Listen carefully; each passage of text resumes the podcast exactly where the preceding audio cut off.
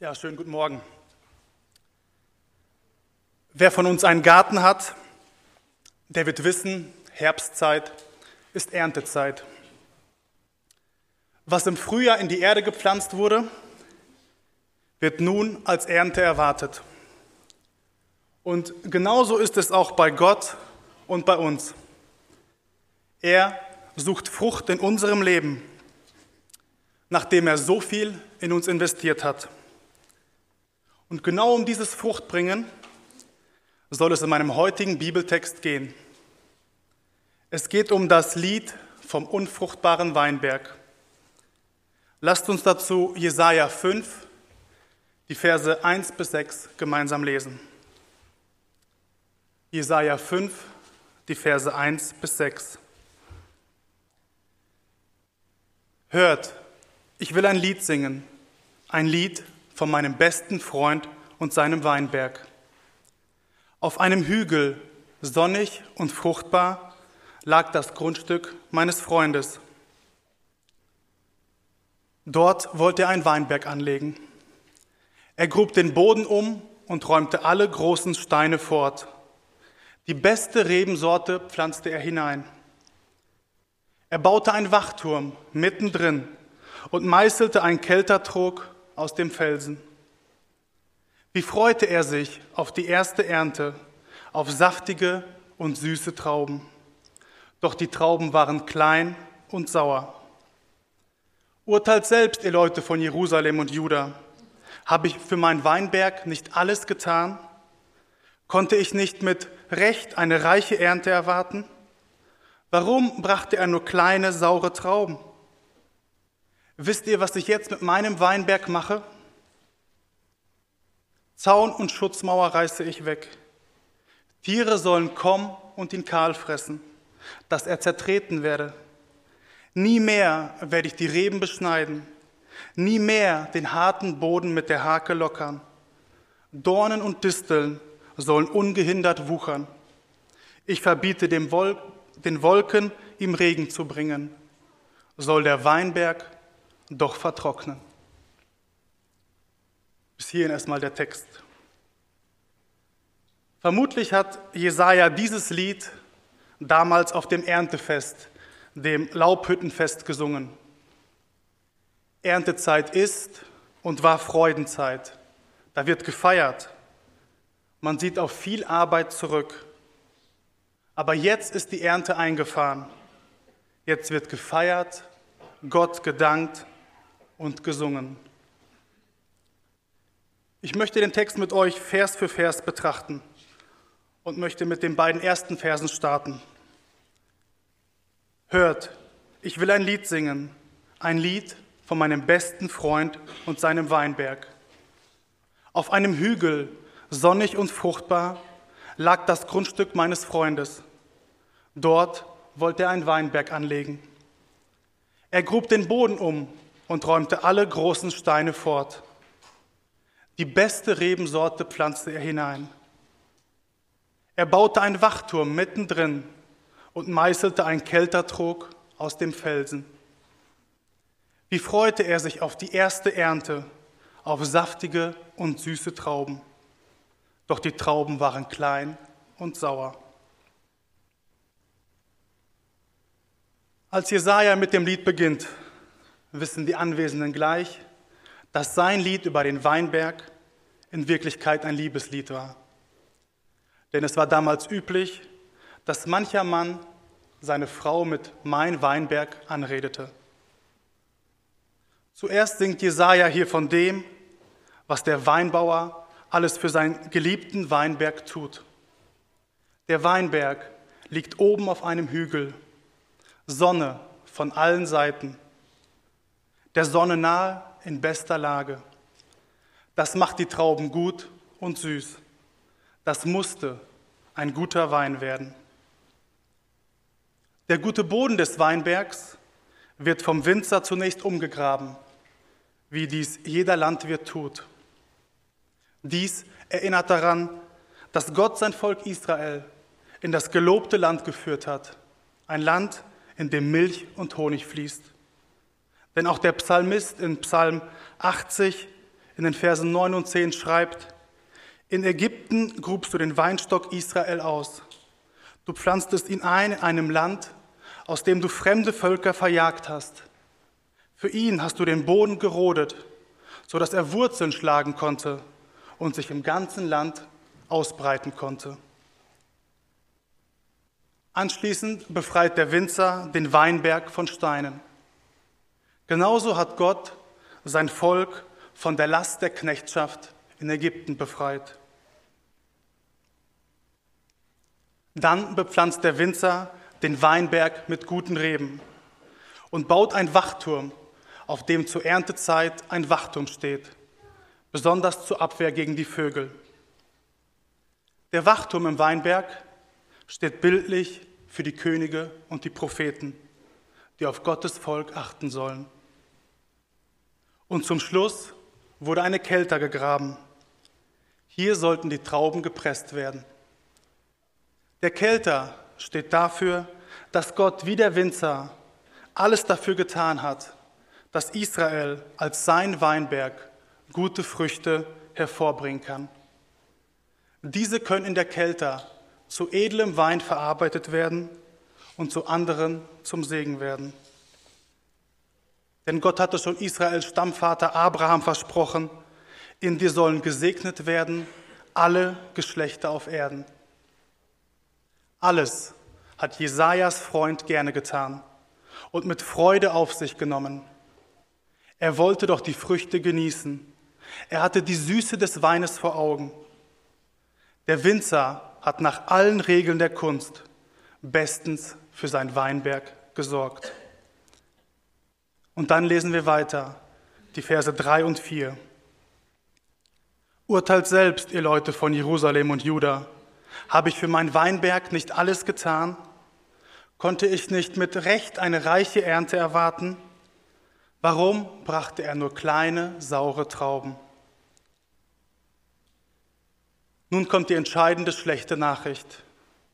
Der Winzer hoffte auf gute Trauben, doch der Weinberg bringt nur kleine, saure Trauben hervor.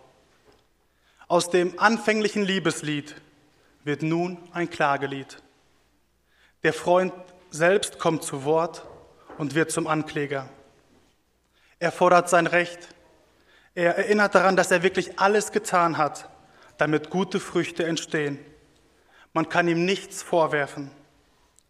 Habe ich irgendetwas vergessen? Habe ich irgendetwas falsch gemacht? Der Boden war fruchtbar, meine Mühe enorm und ich habe mein Weinberg geschützt. Da muss es doch nach allen Gesetzen des Weinbaus gute Trauben geben. Aber mein Weinberg bringt nur kleine, saure Früchte.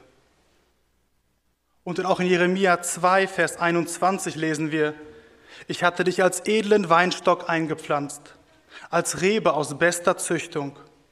Wie kommt es dann, dass du zu einem wilden Weinstock wurdest, zu so einer schlechten Rebe?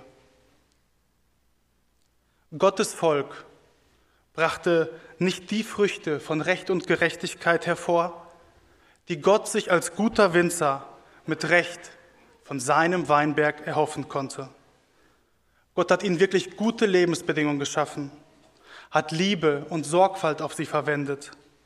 Und nach all der Fürsorge, die Gott ihn angedeihen lassen hat, bleibt die Frucht trotzdem aus.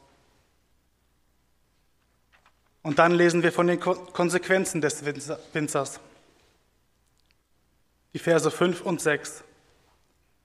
Wisst ihr, was ich jetzt mit meinem Weinberg mache? Zaun und Schutzmauer reiße ich weg.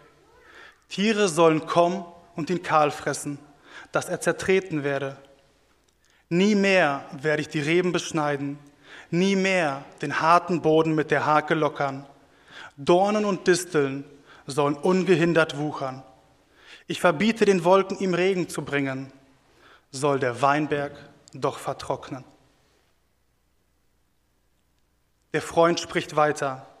Der Kläger wird nun selbst zum Richter. Man kann gar nicht anders als urteilen. Er hat alles Recht, zornig zu sein. Er selbst muss seinen Weinberg gar nicht verwüsten. Er muss die Rebstöcke nicht selbst herausreißen. Er muss dem Weinberg nur seinen Schutz entziehen. Er wird ihn nicht mehr umgraben und haken. Er wird die Disteln und Dornen wachsen lassen. Er wird die schützenden Hecken und Mauern wegnehmen. Das reicht. Der Weinberg wird sich selbst vernichten. Er wird sich nicht mehr schützen können vor dem Unkraut, das in ihm selber wächst, und vor den Tieren, die von außen kommen und ihn zertrampeln werden. Der Ausgang ist klar. So viele Male waren sie zur Umkehr gerufen worden, aber es gibt ein zu viel. Jetzt ist die Zeit, wo Gott die Frucht sucht, die er haben will, unsere Liebe zu ihm und zu unseren Mitmenschen. Und wenn er sie nicht findet, wird er die Hecke herausreißen, die Mauer umstürzen, den Wachturm zerstören. Er wird die wilden Tiere hereinlassen und es wird alles wüst werden. Hier in diesem Lied von Jesaja geht es nicht um irgendeinen Weinbergbesitzer. Hier geht es auch nicht nur um ein Liebeslied. Die Erklärung dafür finden wir in Vers 7. Dies ist eure Geschichte, ihr Israeliten. Ihr seid der Weinberg und euer Besitzer ist der Herr, der allmächtige Gott. Ihr aus Israel und Juda, ihr seid die Pflanzung, auf deren Erträge er sich freute. Er wollte von euch gute Taten sehen, doch er sah nur Bluttaten. Ihr habt nicht recht gesprochen, sondern es gebrochen. Gott ist es, den Jesaja hier seinen Freund nennt. Wenn Gott nun der Besitzer ist, dann sind die, die zu ihm gehören, das Feld mit den Weinstöcken. Und wenn Gott der Freund ist, dann ist Israel der Weinberg, dann sind sie gemeint. Gott hat Israel erwählt, Gott hat Israel fruchtbares Land gegeben, Gott hat sein Volk aus allen Völkern hochgehoben, Gott hat ihnen Steine aus dem Weg geräumt, Gott hat alles in sie investiert. Und sie, sie haben ihm nur faule Frucht gebracht. Aber was hat das Volk Israel und der unfruchtbare Weinberg mit uns heute zu tun? Auch von uns heute erwartet der Herr gute Frucht. Angesichts der Gnade, die wir erfahren haben, sollte unser Leben von Dankbarkeit geprägt sein. Was hat Gott nicht alles für uns heute getan? Auch meine Liste ist lang. Genug zu essen und zum Anziehen, Haus- und Arbeitsplatz, Schulbildung, medizinische Versorgung, Familie, Freunde, Zugang zum Evangelium. Gott hat jedem von uns Geistesgaben geschenkt, die wir einsetzen können. Und vermutlich jedem Einzelnen eine noch viel längere Liste. Kannst du überhaupt all das zählen, was du hast? Was hast du, das du nicht von ihm bekommen hättest? Paulus fragt, was bist du denn dann stolz darauf? Ist es nicht alles ein Zeichen seiner Liebe, mit der er uns gerne gibt, was er hat? Ich glaube, wir konnten in diesem Gottesdienst gut sehen, was Gott für uns alles getan hat. Doch die wichtige Frage ist, was findet er bei uns heute vor? Gebrauchen wir das, was wir von ihm bekommen haben, so als wären wir die Herren? Oder gebrauchen wir es wie Gaben? Teilen wir sie miteinander, wie solche, die alle verwandt sind, weil wir alle den einen Vater haben? Und für unseren Vater setzen wir unsere Zeit, unsere Erfahrung, unser Wissen ein wenn wir sie füreinander gebrauchen. Denn alle Gebote lassen sich in einem Satz zusammenfassen. Du sollst den Herrn, deinen Gott, lieben, von ganzem Herzen, von ganzer Seele und von allen Kräften, ohne etwas zurückzuhalten. Und du sollst deinen Nächsten lieben wie dich selbst. Nicht nur den in der Ferne, auch der mit dir im Haus wohnt, den Nachbarn und den Arbeitskollegen den du jeden Tag siehst. Und wo das aus deinem Herzen herausfließt, das durch seine Vergebung neu geworden ist, da ist es für Gott wie eine süße Frucht. Es mag in dieser Welt Früchte geben, die ganz ähnlich aussehen. Aber nur der Weinstock, den er gepflanzt hat, kann solche selbstlose Liebe hervorbringen, die nicht auf Lob, Anerkennung und Belohnung wartet. Ohne sie ist der Mensch wie ein Weinberg, in dem sein Besitzer nicht hart arbeiten kann. Er wird nicht eine einzige nützliche Frucht hervorbringen. Findet Gott das unter uns? Oder sind die Dinge, die wir für ihn tun, so klein? Kommen sie aus einem Herzen, das dazu gezwungen werden muss, sodass sie uns selbst und ihm sauer werden?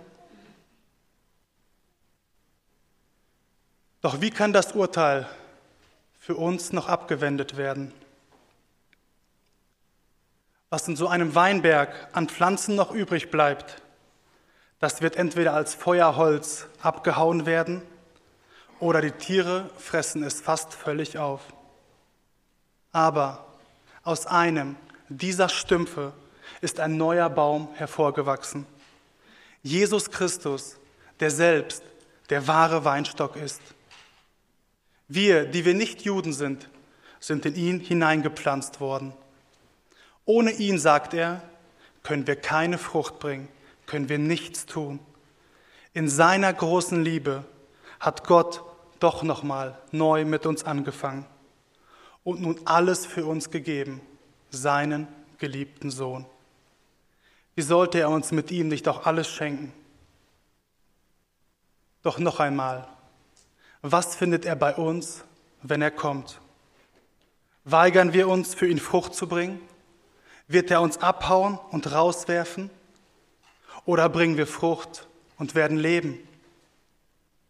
Das Liebeslied, gesungen über uns, wird es von der Liebe singen, die sauer geworden ist und zur Scheidung geführt hat? Oder von der Liebe, die er erneuert hat? Deshalb lasst uns umkehren, zu ihm und um Vergebung bitten. Dann wird er weiterhin alles für uns tun. Lasst uns so auch alles für ihn tun dann haben wir Grund zum Feiern, wie man sich freut in der Erntezeit. Dann haben wir Grund, fröhlich zu essen, zu trinken, zu lachen und einander zuzurufen, hört, hört das Lied von Gottes Liebe. Lasst uns weiterhin viele einladen, dass sie dieses Lied ebenfalls hören und zum Glauben kommen und mit einstimmen, hier in dieser Welt und einmal dort vor seinem ewigen Thron. Er gräbt uns um. Er begießt und düngt uns in der Hoffnung, dass wir Früchte bringen. Jesus sagt, ich bin der Weinstock, ihr seid die Reben. Wer in mir bleibt und ich in ihm, der bringt viel Frucht. Amen.